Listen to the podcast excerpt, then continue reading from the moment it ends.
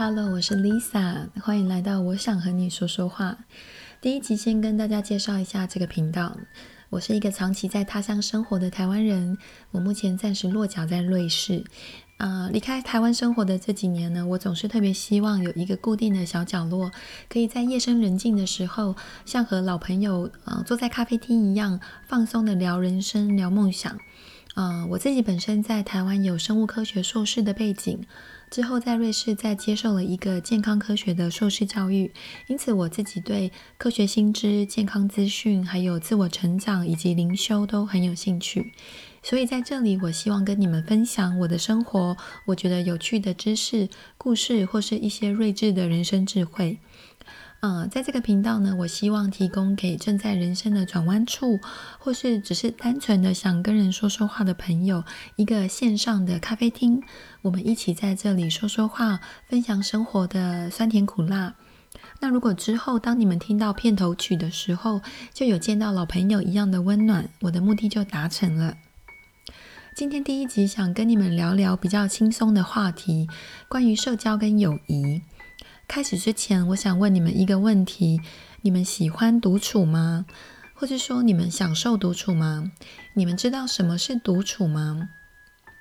嗯，人是群居的动物，所以在人类的文明社会中呢，我们会透过分工合作来使整个社会更完善的运作。不管呃我们个性多内向或是有多宅，我们都有呃需要一定程度的社交接触来完成日常生活所需。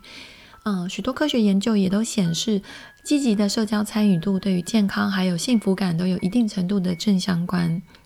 但是现在的我呢，更认为先学会独处才是建立健康的人际交往呃最基本的条件。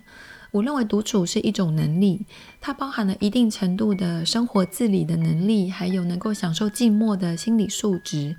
对我来说，懂得独处甚至是一种爱自己的先决表现。其中独处可以是自愿的，也可以是非自愿的。然而，独处的时间给了我们更多的缓冲时间去思考当下遇见的人生困境，也给我们更多的时间，还有更大的空间可以跳脱框架思考。因为能够独处，所以也不会在人际交往当中滥竽充数，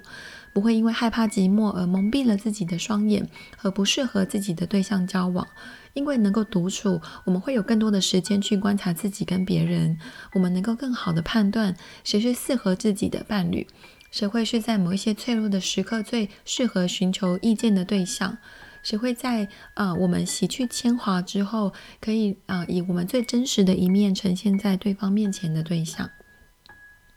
在这里就引入了今天想要跟大家探讨的主题，关于社交经营以及友谊。呃，先前在《Cheers 快乐生快乐工作人》杂志上面，由作者威廉写的一篇文章写得很好，我觉得他很好的描述了面对友谊，随着年纪增长，还有在心境上的改变。我读的时候很有共鸣，所以我跟大家呃摘录一些文章的片段。他说，经营人际关系呢，要留给值得的人。年轻的时候，我们因为害怕孤独，总是强迫自己社交。或者是在三十岁以前，我们很容易迷信人脉存折这个观念，交朋友的时候像是在收集某一样事物，而不是在挑选。朋友这个标签下得很容易，明明彼此不适合，却常常在相处的时候一昧的忍受，最后反而会在人际关系里面因为不断的包容而把自己给绑架。随着年纪的增长，在友谊中需要的逐渐就变为摧毁不了的安心感。如果感受不到，那就表示这个人没有进到心里，之后也不会想要强留。慢慢的朋友失和，也不会再委屈自己去和好。这个就成为年过三十处理人际关系的一种洒脱的态度。不是你不要这个朋友了，而是你不需要了。嗯、年纪越大，人际关系的经营的哲学开始进入一种减法。一般人在呃一周七天当中，你扣掉白天工作，只剩下周末跟五次的晚餐。如果你想要把假日留给你自己的嗜好或学习，你再扣掉跟家人相处的时间，你一周只剩下两次呃饭局的额度，你就会只想要把这个时间留给想要好好维系感情的朋友。而且在为数不多的交际时间当中，你只想要知道朋友最近在忙什么，在烦恼什么，他的男朋友、女朋友、老公、老婆，呃呃，小孩，甚至小猫、小狗好不好？聊天内容可以很无脑，或是没有内容都可以，但绝对不是那种半生不熟的社交对话。年轻的时候，我们面对友谊，就像在编一张很不牢固的网，一点点风吹雨打就会让这个网破洞，然后我们还要再花两倍或三倍的心力去修补。然后年纪大了之后，才发现我们需要的其实不是一张网，而是一呃一个坚固的绳索，可以在我们需要的时候拉我们一把，而且也能够让我们愿意交出信任，在我们脆弱的时候愿意伸出双手。就算是朋友曾经热烈，在当下如果已经失去了共同的语言跟价值观，你你会发现，其实多相处一秒都是一种消耗。所以年纪越大，越懂得经营人际关系呢，是要把自己的时间留给值得的人。那这里就进入另一个主题，就是我们要怎么评价一个朋友值不值得我们花心力去经营呢？在这里，我想引用一个中国的名嘴，呃，梁宏达老梁在一个节目当中的回答。他说，有三种朋友不能深交，第一个是见不得你好的朋友，第二个是总是以自我为中心的朋友，他不会考虑你的感受，第三个是整天负能量爆棚，却很少有正能量的声音的朋友。面对这三种朋友呢，我们可以很快的做取舍，就不要再深交了哦。啊，第一种见不得你好的朋友要如何判别呢？其实你要观察他的毒舌有没有道理，因为他认为刀子口未必是豆腐心。如果他批评的方式总是太过苛刻，或是站不住脚，那其实背后都有一定程度的嫉妒跟比较的心理作祟。这种朋友通常会有两种表现方式，第一种是很常当面的损你，第二种则是在表面很和气，但是转过身就批评你。嗯我自己第一次深刻体会这种被朋友背叛，就是第一类的这种朋友，是大约在八年前，我跟这个好朋友在某一年七月一起到曼谷度假。那他当时告诉我，他跟部门的一个已经订婚的男主管走得很近。那当时我还鼓励他要跟随他自己的想法。所以假期一结束呢，他就马上跟男主管在一起，然后他们彼此都跟当时的伴侣分手。那他也马上升官了，变成我们的小组组长，就变成我的直属上司。那半个月后的某一天，我的手机突然间收到好多的信息，啊、是有的是我其他也是小组队长的啊朋友，或者是我其他的闺蜜，那他们都不约而同的问我说，我跟这个好朋友怎么了？他们说，因为他在一次的会议上面大肆的批评我，嗯啊，我记得当时我第一个反应是觉得不可能，我觉得他不会这样对我，更何况那个会议结束之后，其实我们还呃一起去喝下午茶，去去逛街这些，我完全没有预测到这个这个这个事情会发生。后来因为实在太多人告诉我，所以这件事情基本上也坐实了啊。然后，因为之后呢，我就开始跟他保持距离，所以至今我仍然不明白自己到底哪里得罪这个朋友。但是事后，同样在那场会议上面的朋友跟我形容，他们在当下呢，听到那个朋友形容我的时候，他们会觉得，其实这个朋友的野心很大，他有一点点在踩着朋友往上爬的感觉，一种在贬低别人来拉高自己的感觉。但是其实是呃非常损损人也不利己的哦。那第二个呢，是总是以自我为中心的朋友。那这种朋友，他说的话、做的事，常常不会考虑你的感受，他只会考虑自己的需要或情绪。呃，以我自己的经验来说，我在三年前有一个类似这样的朋友，她是家中的独生女，所以她很习惯就会成为瞩目的焦点。那我们一群朋友的聚会，大部分都是以她为中心，她选的地点还有她感兴趣的话题。那每一次的呃聚会的话题都是围绕在她的新恋情啊，或者她的生活。啊、直到有一天我们的聚会，啊、他在最后一秒钟告诉我他想要的约会地点，然后告诉我要搭乘的交通工具，然后还叮嘱我一定要马上赶上那班车，所以他跟另外一位朋友从另外一个方向出发的时候，才不会需要等我十分钟。所以我挂完电话我就马上出门，但是等我抵达目的地的时候呢，我才发现其实这班车我需要在目的地等他们二十五分钟哦。然后这是我第一次对这个朋友的自我中心感到说我受够了。然后我发信息告诉他说我对于他的安排感到很受伤，很不被尊重。他并没有跟我道歉，然后只是一再的解释，他因为要安排地点，所以压力很大，没有办法满足任何人，所以。嗯、其实我们呃之前呃有跟他提议过其他地点，但是都被他推翻了。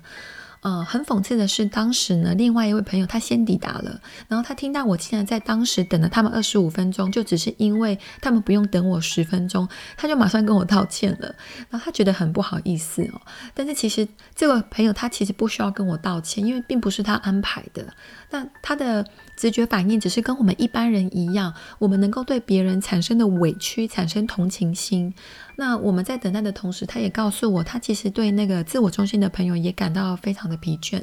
所以之后我们都不约而同的对那位朋友渐行渐远。那这个经验也是我第一次主动选择脱离一位朋友之后，我却感到很舒畅，好像肩膀上的一个压力被释放的感觉。呃，最后呢，第三种朋友是负能量爆棚的朋友。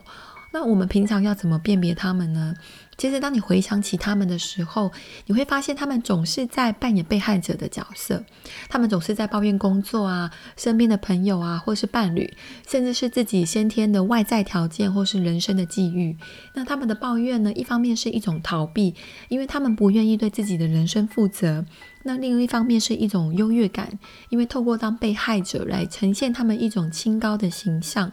和他们相处，你常常会觉得很费力，因为你必须当他们的垃圾桶，去承接他们的负面情绪。如果你自己没有良好的心理素质，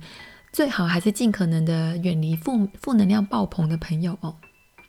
那但是这里并不是要我们回避任何负面的情绪，而是要我们勇敢的面对情绪，并且去克服或解决当下的困境，而不是一昧的在被害者的角色中逃避哦。那这三个简单的方向可以给我们一个交朋友的基本准则。从小我们就常听长辈说“近朱者赤，近墨者黑”，就是因为我们花时间相处的朋友，跟会对我们的生活质量还有心灵能量都有潜移默化的影响。选择对自己合适的朋友，就跟选择伴侣一样的重要。但是同样的呢，我也我们也应该要很诚实的检视自己是不是落入了这三种不要深交的朋友的分类里面。如果你看你自己呢会有盲点，那你可以检视你自己的生活圈，你挑出十个呃跟你最亲近的家人、朋友或同事，你将他们的特质综合之后的几个重点呢，其实通常也会在你自己身上出现哦。你辨识之后，嗯、你就要很诚实的面对你自己，还要勇敢的做出改变。任何情商的课题，其实都是一把双面刃。你观察别人的同时，其实也是在观察你自己。那你解决了你自己的问题，其实你也解决了别人的问题哦。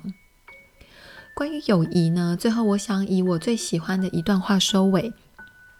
呃，美国有一位作家叫 Vanessa Von Edwards，他是人际关系技巧还有人际智商方面的一个研究者、教练、讲师还有作家。他有很多畅销书。呃，例如，呃，中文版有一个叫做《和任何人都能愉快相处的科学》这本书哦。那第一次被问到如何设立自己朋友圈的标准的时候，他的回答是我认为至今最受用并且最贴近真实生活的。他说：“当你闭上双眼，呃，回想你这个朋友，然后你会诚实的问你自己说，如果你今天获得了幸福或成功，对方会不会发自内心的为你感到高兴？那如果你很直觉的说会。”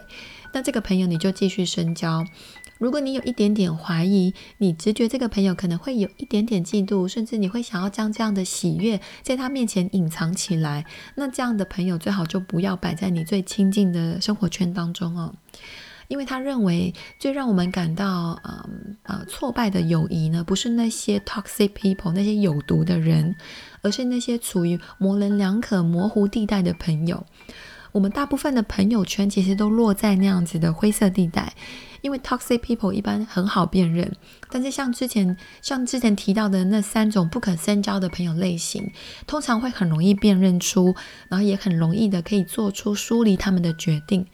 但是这种模棱两可的朋友呢，就会让我们花较多的时间去观察、去思考对方真实的想法或动机，但是大部分的时候，那个过程是非常耗时耗力的。然后你也往往不会有清晰的答案，所以最直接的回答其实就是回归你自己的内心，问你自己的直觉。如果你的直觉告诉你，这个人很大可能不会为了你的幸福而高兴，那么他们很大可能也不是值得你深交的朋友哦。嗯，以上就是我今天想要跟你们讨论的关于经营人际关系还有友谊的话题。十分感谢你的收听。呃，如果你想要跟我说说话，欢迎你的来信或留言。那如果你可以帮我分享或订阅这个频道，那就更好了。啊，我期待下一次跟你们在线上的约会。我们下次见，拜拜。